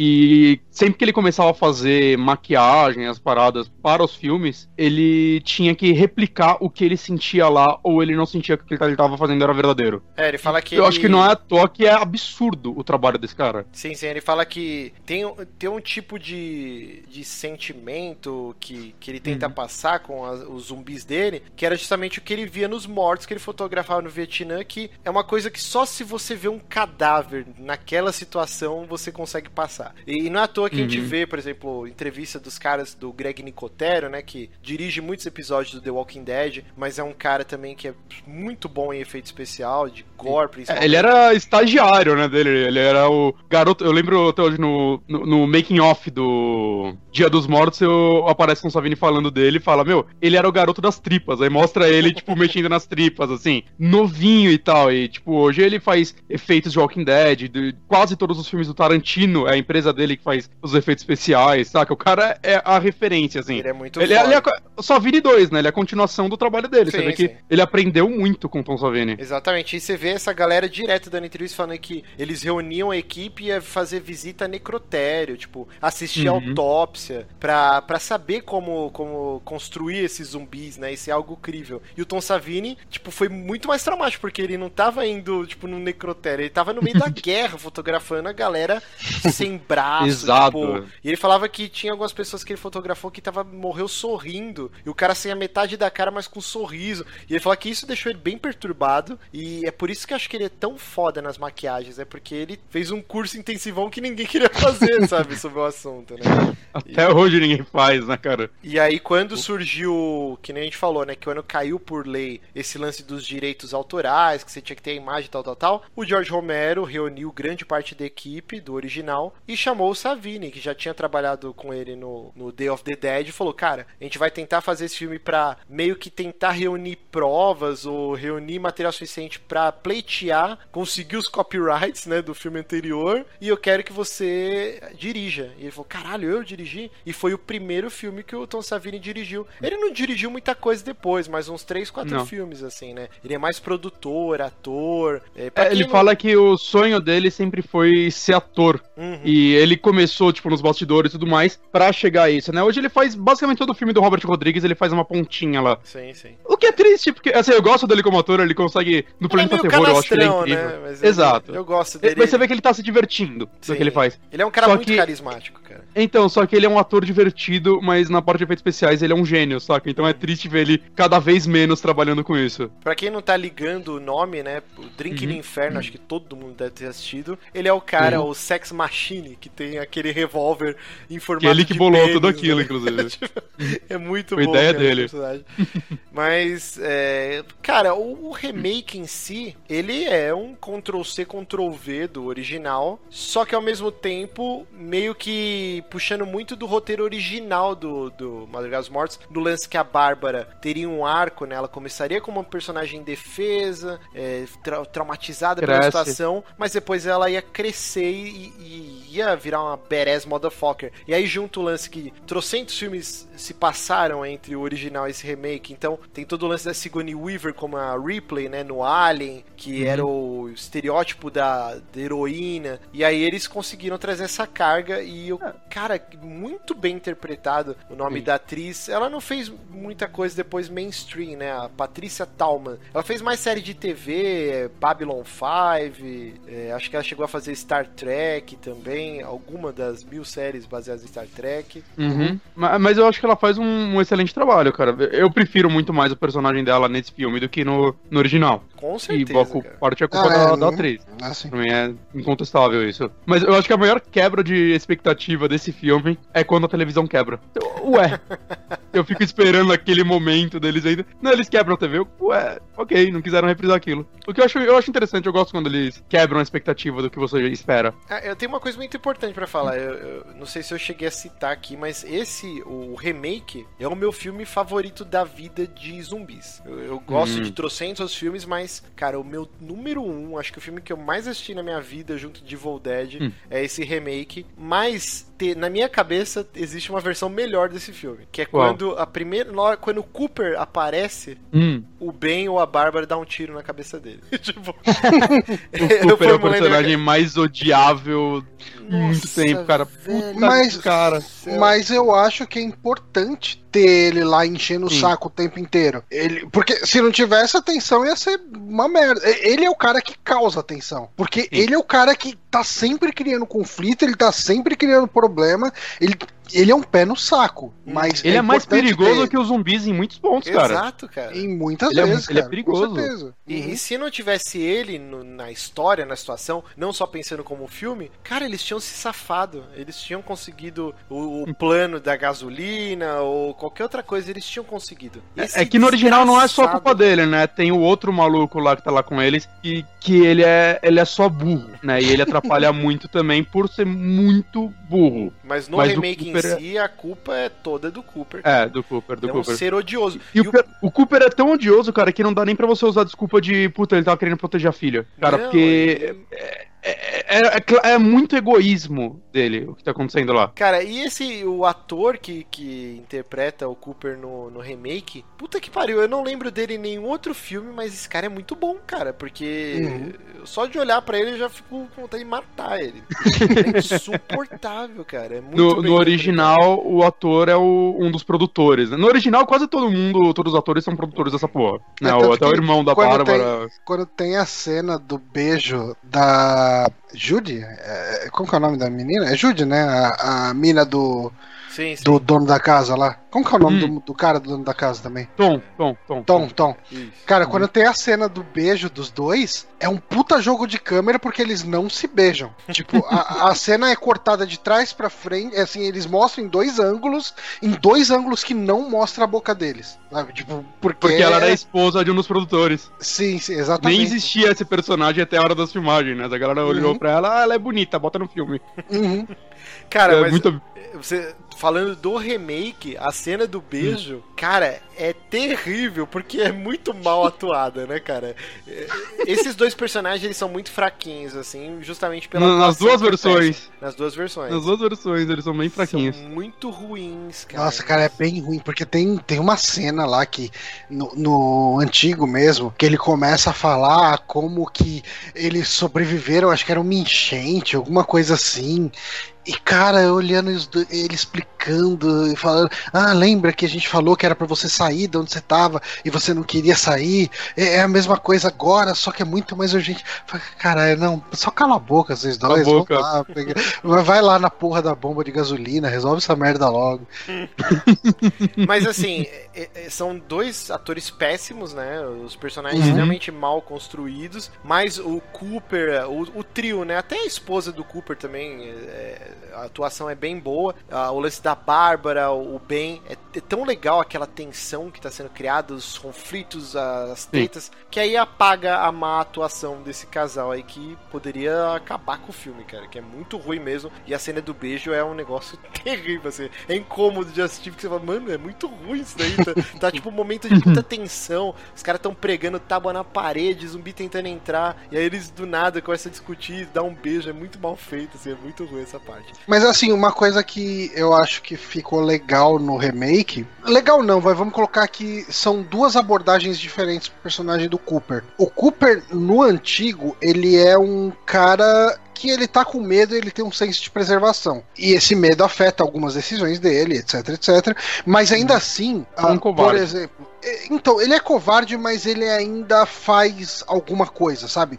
Ele é o cara que taca ah, os coquetel molotov lá pra distrair os, os zumbis enquanto o Ben tá pegando a caminhonete pra fugir.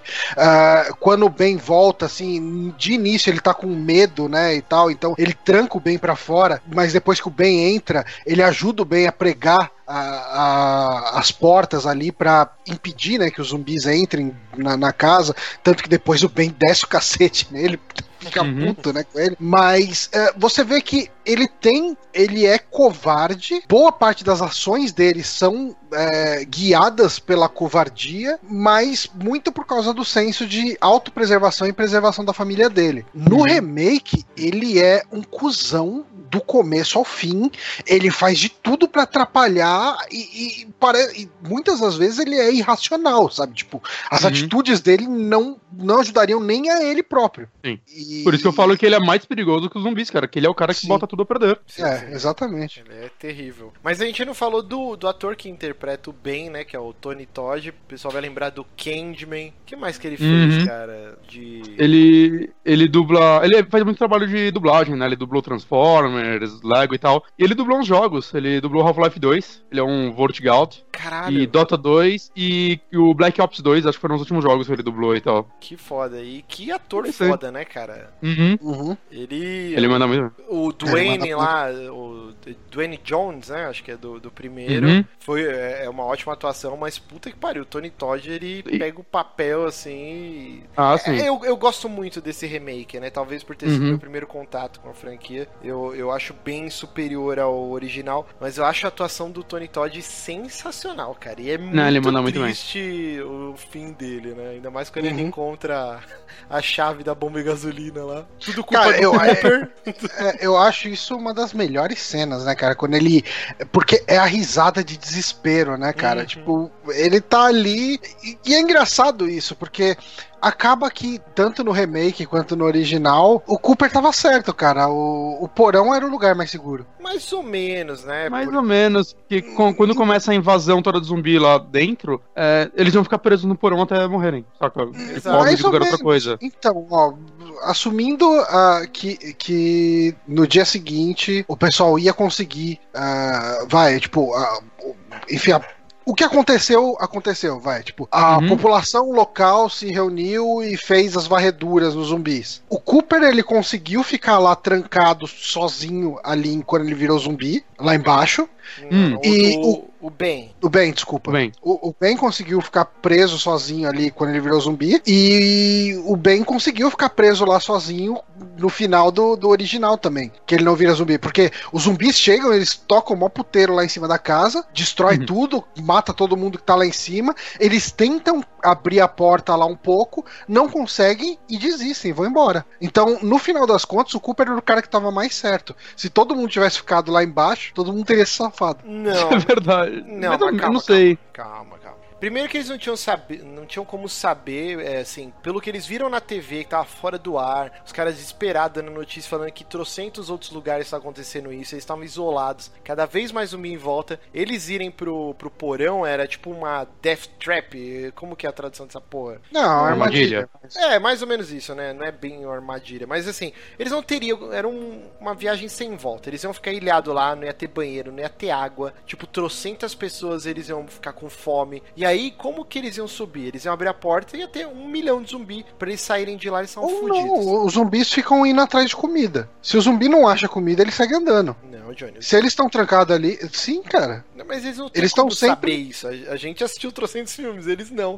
Não, Então- então, mas eu- o que eu tô falando é, naquela realidade, nos dois finais, quem ficou trancado no porão, no caso dos dois filmes foi o Ben, uma transformada em zumbi e outra não, ele ficou preso ali embaixo e nenhum zumbi conseguiu entrar. Eu, Márcio, que já li trocentos livros e 200 filmes, o que que eu faria? Eu, eu- até o último segundo eu ia ficar na casa, mas já preparando o terreno pra bloquear a escada. E aí sim, numa situação igual que acontece no final do filme, que os zumbis conseguem invadir a casa e é uma caralhada de zumbi, cara, detona a escada e fica no andar de cima. Porque pelo andar de cima Uhum. você ia ter banheiro, então você tem acesso à água, eles poderiam pegar todos os mantimentos e subir lá pra cima que tava na cozinha, e já deixar preparado, e uma fuga, sair pelas janelas, pelo telhado e fugir da casa. Ir pro É, porão é, a é pior coisa que pode fazer, cara, porque você não é engraçado sair, entendeu? como é engraçado como o, o segundo andar da casa nunca é uma opção nos dois filmes, né? Sim, sim. É, não, não é nada E explorado. E, e quando eu assisti os dois filmes, ele me parecia a melhor saída. No segundo ainda tem o sótão, né? Que, que é onde o Cooper se prende, é, que é mais seguro ainda, porque ali eles conseguem subir a escada. É, e literalmente não era, tem né? como o zumbi Não tem subir como o ali. zumbi subir. Acabou. Exato, então. Era, eles tinham que ter pensado nisso, mas é Uhum. claro que a gente fala aqui da nossa poltrona assistindo o filme. Mas uma situação, é, eu acho que é o que eu faria, cara. Bloquear a Ah, sim, escada. não, com certeza. É que assim, eu coloquei a questão do porão pelo que acontece no final dos filmes. Hum, é, mas eu, desde o início, até o, o, o Ben, ele fala pro Cooper, né? Eu, eu quero ficar aqui em cima, aproveitar todas as chances que eu tiver aqui em cima e o porão é a última opção. Então você tem que Uhum. deixar essa porta aberta, né? Ah, Eles sim, ficam sim, nessa treta de tranca ou não a porta. Mas Uhum. é, eu, eu, o porão seria a, a última, última, última opção, porque, cara, lá de baixo não teria pra onde fugir. Tanto que fala, né? Acho que não tem janela, uma coisa assim. Eles É muito claustrofóbico também, cara. Você não, não teria noção do tempo mais. É tipo uma solitária. Exatamente. Mas é isso. Vocês querem falar mais alguma coisa então sobre o, o remake? Ah, cara, eu, eu. Assim, a gente falou bem pouco dele, na real. Mas é, eu, eu gostei muito do remake. Eu acho que ele é um, um excelente filme de relações interpessoais e de momento de tensão, né? Um filme de, de desgraça, de tragédia, vamos colocar Uhum. assim. Eu gosto da maneira que, que as coisas se resolvem. É, alguns personagens. é, assim, por exemplo, eu gosto mais da mulher do Cooper no original. Hum. É, ela, ela é uma pessoa. Tipo, ela questiona, ela bate mais de frente com ele. Fala, ah, é importante pra você ter razão o tempo inteiro, né? Sabe? Ela, ela confronta ele, coisa que a do remake não faz. A do remake é muito mais conivente. Ela é mais sabe? submissa, ela- ele É bate nela, né? Dá um tapa na cara dela, tudo. Sim. é, Que eu, o Cooper acho que é mais violento no remake também, né? Uhum. Eu, eu gosto muito da forma que no original eles têm muito pouco acesso à arma. No filme inteiro eles têm praticamente só uma arma, né? Só um- um- uma carabina ali. E nesse, tipo, eles dão a sorte de um policial ir lá, então eles têm o revólver ainda. É, já se não me dois engano, eles têm rifles duas. É, dois rifles. Então, ah, isso, isso faz. Eu entendo os motivos, porque você consegue explorar mais a questão de dar tiro e, e você explica melhor assim, a forma como eles descobrem que os zumbis morrem com, com tiro na cabeça. O que me faz lembrar de uma cena que dá muita raiva do Cooper, que ele, tipo, ele já sabe, já foi dito que os zumbis morrem com tiro na cabeça. Aí tem uma hora que ele descarrega o rifle no Nossa. peito de um zumbi. Cara, mano, o que que você tá fazendo, cara? Você é maluco, cara. Eu, eu gosto. Eu, eu gosto muito da- das pequenas homenagenzinhas que rolam ao, ao original, sabe? Tipo, na hora que. eh, o final, né, do, do remake, o Cooper sai de lá de cima, né, do, do sótão, e ele tá vivo, né? E daí chega, vira e fala pra Bárbara: Ah, você voltou, você veio salvar a gente, que bom que você voltou. Ela dá um tiro na cabeça dele, né? Os caras não viram que ele não era um zumbi, e ela chega e fala, né? Ah, bota na pilha pra queimar com os outros. Que é o que falam do bem no, no, no original.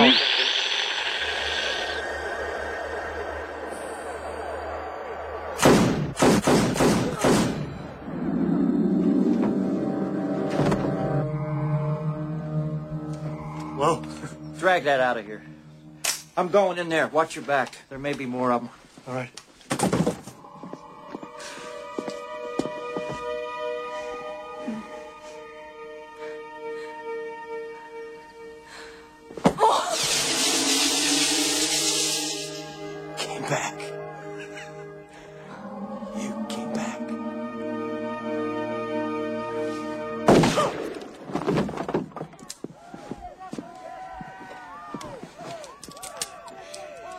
Another one for the fire.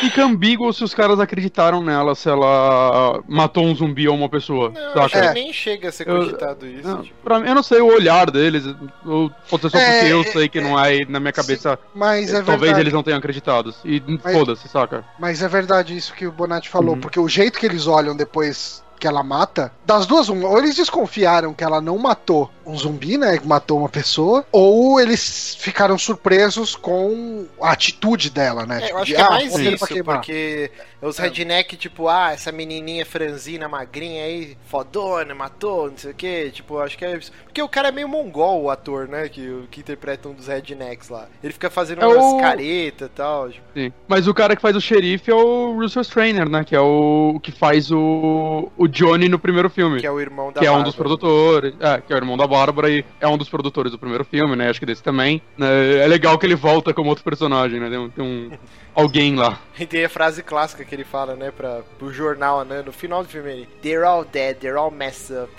tipo, é muito bosta o diálogo, cara. Mas, mas minha única crítica mesmo com esse final é. Eu acho que ele é, é mais impactante sem o Ben virar zumbi. Mas eh, talvez para todos os acontecimentos do Cooper tá lá e tal, isso tinha que ser necessário. Ah, eu Mas acho ele não. caralho não- ele ter virado zumbi, cara. Acho bem legal. Ah, é que eu acho. Eu gosto É tanto do final do original pelo fato que eu já falei, né? Que você olha, Hum. ok, deu tudo certo, ele sobreviveu a isso. E aí, tipo, tiro na cabeça. No, no final, tipo, no final, o cara sobreviveu ao inferno e foi um ser humano que matou ele, saca? Eu acho. Aham. Tudo bem que nesse também, porque foi o Cooper que matou É ele. que nesse tem todo o lance, por exemplo, a Bárbara era pra ela ser submissa, introspectiva, catatônica igual no original, só que aí graças ao Ben, ele faz ela virar uma fodona, uma, uma heroína, né? Então, o sacrifício dele, ele morreu pra ela virar essa, essa heroína foda que dá até pra você imaginar que nos outros filmes, enquanto tava rolando, ela tava lá liderando a equipe, matando uma caralho de zumbi. E aí, por exemplo, se o Ben não tivesse sido infectado, aí o cara matasse ele igual é no, no original, não ia ter a nossa É. vingança, né? Nós, como espectador que, que vai odiando a porra do Cooper durante o filme, você não tem esse momento de catarse na hora que ela saca o, o 38 e mete um balaço na cara dele, assim. Ele fica com uma cara de caralho, você vai me matar, assim. Que é, puta, é sensacional. É, é o payoff do filme na hora que ela estoura a cabeça dele, entendeu? Então Ah, não daria eu- pra ter essa eu- cena, né? Eu ainda prefiro muito mais o, o final original, tipo, o, o final do bem original, sabe? Tipo, o jeito como a morte dele é estúpida, eu acho É. muito foda pro filme, sabe? É, e pode É. ser até trabalhar com o lance da tensão racial, né? Os rednecks mataram porque ele era negro, pode deixar no ar um monte de coisa, Sim. né? Mas era mais É. no contexto histórico. Nesse eu acho Uhum. que funciona bem, assim, nos anos Eu, assim, eu gosto dos dois finais, saca? E talvez seja legal eles não serem iguais, porque, ok, nós temos dois finais legais pra discutir aí, né? Mas o original me dá mais raiva. O, o segundo é mais libertador, na verdade, né? Porque, puta, ela mete a bala na cabeça do Cooper, saca? É o que você quer ver acontecer. E já o original é, tipo, que você, a última coisa que você queria era aquilo. Mas, é, então, assim, esse filme ele sofreu muito com cortes, né, da censura dos Estados Unidos. Uhum. Teve um monte de cena que teve que ser excluída. Inclusive no DVD tem esse, esse making off. E você acha facinho no YouTube também. Tem uns 20, 25 minutos. Entrevista com toda a galera da produção, Uhum. com o Tom Savini. Você assiste, algumas das cenas foram excluídas. É, Algumas tem um compiladão até dessas cenas ó, no YouTube, você acha meio fácil. São Eu coloco no post muito depois. boas, são cenas muito legais. E, e é uma pena, esse filme ele custou 4 milhões, né? O original foi 114 mil. Esse teve um orçamento aí de 4 milhões e 200 mil dólares, uma coisa assim. E ele não foi um grande sucesso, não, né? Porque era uma outra época, as pessoas já estavam acostumadas já com filme de zumbi. Já tinha as continuações, já tinha os zumbis italianos, que era foi em massa também. Então. Né, foi outra época, ele não era mais novidade. Exato. Acho que é, muita gente foi ver mais pela nostalgia e tudo mais. Ele acabou. Que é, é o remake de um clássico. Ele acabou arrecadando só nos Estados Unidos, né? Um pouquinho, 6 milhões de dólares por aí. Cobriu Uhum. as despesas, mas o lucro foi bem pouco. É uma pena que, que nem eu disse, pra mim esse é o melhor filme de zumbis que eu já assisti na minha vida. Eu amo de paixão esse filme. E o que você falou, eu nunca tinha parado pra pensar, mas é uma pena mesmo que se ele tivesse feito mais sucesso, né, ren- rendido mais, eu não duvido que tivesse continuações com a Bárbara mostrando como ela tava enquanto os outros filmes aconteciam, o que seria Sim. bem interessante, né, porque ela realmente é uma personagem muito boa nesse filme. Sim, esse é do caralho, porque a Bárbara é um puta personagem foda, cara. É muito bom. E, e eu, e eu tava vendo que o, o Ben, né, o Tony Todd fez depois, ele dublou uma, uma animação do Noite dos Mortos Vivos, saiu em 2015. Jesus Cristo, cara. Então é isso, Noites Mortos Vivos, o remake dos anos 90. Vamos falar nossas cenas favoritas do filme. Eu, de novo, vou me repetir, cara. Eu amo o arco inicial desse filme. Toda a cena dele chegando no cemitério. Inclusive nessa é mais legal ainda, porque o, o ator que interpreta, né, o irmão da Bárbara, apesar de ser muito semelhante, né, ao do, ao do original, inclusive isso foi uma meio que uma, uma obsessão do Tom Savini de trazer os semblantes de todo o elenco, assim, Uhum. muito parecido o- a galera Uhum. que, que, faz, que faz o remake. E então acho esse começo até ela conseguir pegar o carro e bater o carro. Inclu outra coisa, esse carro que, ele, que ela estoura na árvore quando ela tá fugindo do primeiro zumbi foi o primeiro carro que o Tom Savini comprou na vida dele. tipo, ele, ele tinha Caralho. um puta elo com o carro, assim, ele fala que cortou o coração dele quando ele estourou o carro na árvore pra filmar essa cena. E o, e o ator que faz esse, esse personagem, né, o Bill Mosley, ele ele faz basicamente todo o filme do Rob Zombie hoje em dia, faz Massacre da Serra Elétrica, ele fez o 2 e tal, tipo, acho que nos últimos ele aparece também. Ele também tá na Noite dos Mortos Vivos Origins 3D, que é essa animação aí. o mesmo papel. Mas, mas ele faz bastante coisa até hoje, assim, tipo, muito filme de terror D, mas é, é um rosto meio conhecido. Ele é, ele é o cara que parece o Rob Zombie em todo o filme do Rob Zombie. Uhum. O cabeludão lá e tal. E, e qual é a sua cena? Minha cena favorita nesse, cara, eu acho que eu ainda vou continuar com o final, pelo motivo que eu falei, é. Eles conseguiram fazer algo, não repetir o mesmo final, mas criando algo igualmente impactante, né? Só que no caso desse é mais libertador do que triste como é no primeiro, né? Quando aquele balaço na cara do, do Cooper é lindo demais pra mim. É, eu, pra mim, eu, eu acho que a- a- o que eu mais gostei nesse filme, é, eu acho que foi. Bom, primeiro, o, o, o arco da, da Bárbara, eu gostei muito, assim, do fato dela crescer realmente, isso incomodava muito no filme original, mas eu gostei muito do final, ah, do, do final, final mesmo ali, na hora que que eu chamei de Zombipalusa, né? Tipo, o, o festival dos zumbizões, os zumbis sendo tratados como sei lá, como diversão pra galera, é aquele universo com rednecks, tudo, porque da mesma forma que eu enxergo o primeiro filme como sendo um final pra aquilo tudo, sabe? Tipo, acabou o zumbi, acabou tudo, pá, encerrou.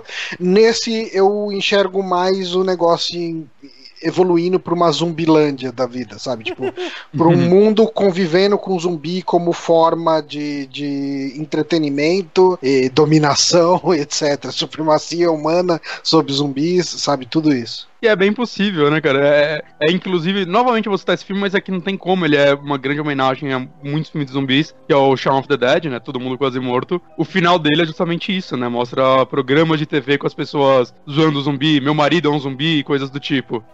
É muito bacana. Então, É, é bem essa pegada. Então vamos dar notas de 0 a 5 para o filme Noites dos Mortos Vivos, original de 1968. Eu dou nota 5, cara. É um clássico absoluto. Criou todo um gênero Uhum. que hoje é, é, o, é o canon de tudo que envolve zumbi. Inclusive tem, eu não lembro exatamente o nome, mas existe uma biblioteca é, da humanidade, alguma coisa assim, onde é listado todas as grandes invenções, romances, é, filmes. Eles vão catalogando, né, coisas de grande impacto na, na cultura, né, universal. E o Noites Mortos Vivos, o de 68, foi incluído nesse catálogo como um dos grandes feitos da humanidade aí. Então é bizarro. Caraca. É, porque se for pensar, pô, existe toda um- uma gama da cultura pop, videogame, HQ, tudo, cara, foi influenciado por esse filme. Ele é muito importante pra. Ele merece, ele merece. pra- Ele é, ele é uma das influências grandes também do Stephen King, inclusive, né? Sim. Ele fala muito desse filme quando ele viu no cinema e tudo mais. Foi antes dele começar a publicar mesmo os livros dele. E como tanto que ele no futuro foi trabalhar com Romero, que ele era muito fã e tudo mais. Exatamente. Então eu dou nota 5, você, Bonatti. Cara, eu dou 5 pra animação de 2015. Eu tô assistindo ela aqui agora. Cara, por favor, gente, assistam isso. Ela parece uma animação de Resident Evil 2. É, parabéns. Eles quiseram manter o negócio old school e mal feito da época, ó, orçamento baixo. Eu respeito isso. Mas, cara, eu acho que eu dou pro origi tanto pro original quanto pro remake, cara, eu dou nota 5, porque os dois têm seus méritos, apesar deles terem suas pequenas as pequenas falhas que a gente comentou aqui, a Bárbara no original tudo mais, a importância deles e o acerto deles é muito maior que os erros, saca? São filmes que eu meio que não me canso de ver eles. É, eu já vi um milhão de vezes cada um dos dois. E é, você sempre vê um detalhezinho, você sempre acha uma coisa, puta, realmente isso era muito bom. É, o, de, o de 68, você. Todos os motivos da época, a crítica que ele tenta criar, é, atuações de modo geral muito boas. E o de 90 por ser um remake tão respeitoso, né? Apesar das pequenas mudanças, né? Boa parte delas pra melhor, né? E é um trabalho feito com muito carinho. Não é, não é aquele. A maioria dos remakes são meios desnecessários. E esse não, ele parece que vão entregar a visão que a gente tinha desse filme e não conseguimos na época. Eu, eu acho que os dois são clássicos de suas épocas. é. Se você gosta de zumbi, vá atrás dos dois filmes. Se você nunca viu nenhum, talvez o remake seja melhor pra começar. Mas eu acho que os dois são extremamente de boa pra se assistir. Assim, eles funcionam muito bem hoje em dia. E você, Chone? É, eu acho que eu dou a mesma nota pros dois, mas eu dou uma nota 4. Ah, Uh, peraí, que Eu- agora eu vou- o que você falar eu vou bipar. Mentira. É, eu, eu, o original eu acho que ele tem problemas. ah, eu, eu acho que não ter uma evolução da Bárbara, que é um personagem que tá sempre em foco, sabe? Tipo, o foco da história tá sempre em cima dela e ela não ter crescimento, eu acho que é um problema, porque gera uma expectativa que nunca é atendida para nenhum dos lados. E, e eu acho que o filme, assim. ah, eu não tenho essa relação mais passional com ele tudo. Ah, então, assim, é, eu acho que isso por si só seria um problema grave, né? Eu tiraria muita nota dele. E tirando isso, tem a questão de edição dele. Eu entendo que o orçamento é baixo, mas é, ele tem muita coisinha zoadinha de edição que, que me incomoda enquanto eu tô vendo. E eu dou essa nota. O E eu inventou dou- um jump cut e você fala isso, cara. E eu dou uma nota parecida pro, pro remake, porque apesar do remake consertar algumas coisas, o remake, ele, em alguns momentos, ele. Eu sinto que ele perde pro original. A, a questão de mostrar a situação em volta, sabe? De o que, que tá rolando ao redor do mundo, a, a televisão. Eu acho que é uma cena bem legal, uma coisa bem interessante, te dá um panorama geral e, e perder essa cena eu acho eu acho complicado eu acho que era uma cena muito importante do original eu, eu, Só me acho metendo um pouco, eu acho que talvez eles tenham tirado isso pelo fato das pessoas já estarem. O original, isso era novidade, saca? E talvez eles tenham Hum. sentido a necessidade de que todo mundo já sabe o que tá acontecendo, todo mundo já viu mil filmes. Eu acho que. Eu concordo que faz falta, mas eu acho que ela é menos necessária no remake por toda a época em que ele foi feito. é, eu, eu entendo mas ainda assim eu, eu acho que como o original tem e o remake não ah, Uhum. eu, eu gosto mais de ter do que de não ter Uhum. E, e alguns personagens eu acho que. Alguns personagens nem tão. Não vou jogar tanto alguns personagens. Eu acho que um que me incomoda muito é a mulher do Cooper, porque ela virou qualquer coisa. Uhum. E o Cooper, eu acho que ele virou uma caricatura do que ele era no original. Ele era um personagem mais cinza no original. E nesse ele é mais preto e branco, sabe? Tipo, ele é mais. Ele é um Ele No original que é preto e branco. Mais até que os zumbis. É, então. Ele, ele é feito de um O original jeito que é preto e branco. Johnny. Você tá errando. Mas ele, eu sinto que no original ele é menos exagerado, ele é mais crível. Hum. Nesse, como ele tá muito mais exagerado, ele é feito pra você odiar ele, sabe? Então eu, eu acabo sentindo. é, Eu não gosto disso. Fora que eu gosto mais do final do Ben no original. Então, por isso, por esses motivos, eu tiro nota do remake, vai, tipo, e deixo os dois com a mesma nota no final das contas. Uhum. Então, já que eu não dei nota pro remake, eu concordo com tudo que o Johnny falou. Eu realmente eu tenho uma visão bem mais passional, porque eu assisti esse filme pivetinho e ele me influenciou em trocentas coisas que depois eu fui assistir. Mas não tem como dar a mesma nota 5 de 5, né, que eu, dei pro original, porque esse é um remake. E ele não tem a importância histórica que o original tem. Então eu daria nota 4, mesmo considerando o meu sozinho favorito de zumbis da vida. Inclusive, pra quem tá ouvindo esse programa e não assistiu nenhum dos filmes, eu indico começar por esse remake. É, Facilidade, os dois é- são super fáceis de assistir. O original você Uhum. tem no YouTube e esse você tem no Netflix. E eu recomendo começar por esse de 90, mas ele não tem a importância histórica do de 1968, então dou nota 4 de 5 para ele. Então é isso, vamos chegando ao final de mais um 3 da madrugada. Como de praxe, a gente deixa já para os nossos ouvintes a escolha do próximo programa para vocês já assistirem e estarem preparados quando, é, quando pipocar do seu feed a nova edição. Então iremos falar sobre o filme e o livro, talvez, Colheita Maldita do Stephen King. Então fiquem preparados. Então é isso, ficamos por aqui com mais um 3 da madrugada. Esse programa aqui só foi possível ser realizado graças ao apoio de todos os nossos ouvintes que nos, eh, que, que nos dá esse incentivo aí pelo patreon.com ou pelo apoia.c. Ah, os links estarão no post aí e no SoundCloud. O jeito de achar esses links você não vai, não vai ter problema, não vai ter dor de cabeça, mas a gente queria agradecer muito a cada um aí que, que deu seu apoio e que fez com que essa atração do Super Amigos voltasse. E nós ficamos então por aqui e até um próximo 3 da madrugada. Até. Ah, e não esqueçam de mandar os seus e-mails para o superamigos.gmail.com ou nos comentários falando sobre a relação de vocês com esses filmes, que a gente curte muito saber a... como foi a primeira vez que você assistiu esse filme, e mais ou menos esse bate-papo que a gente teve aqui. É bem interessante que os ouvintes mandem para nós esses comentários e vamos ficando por aqui. Adiós.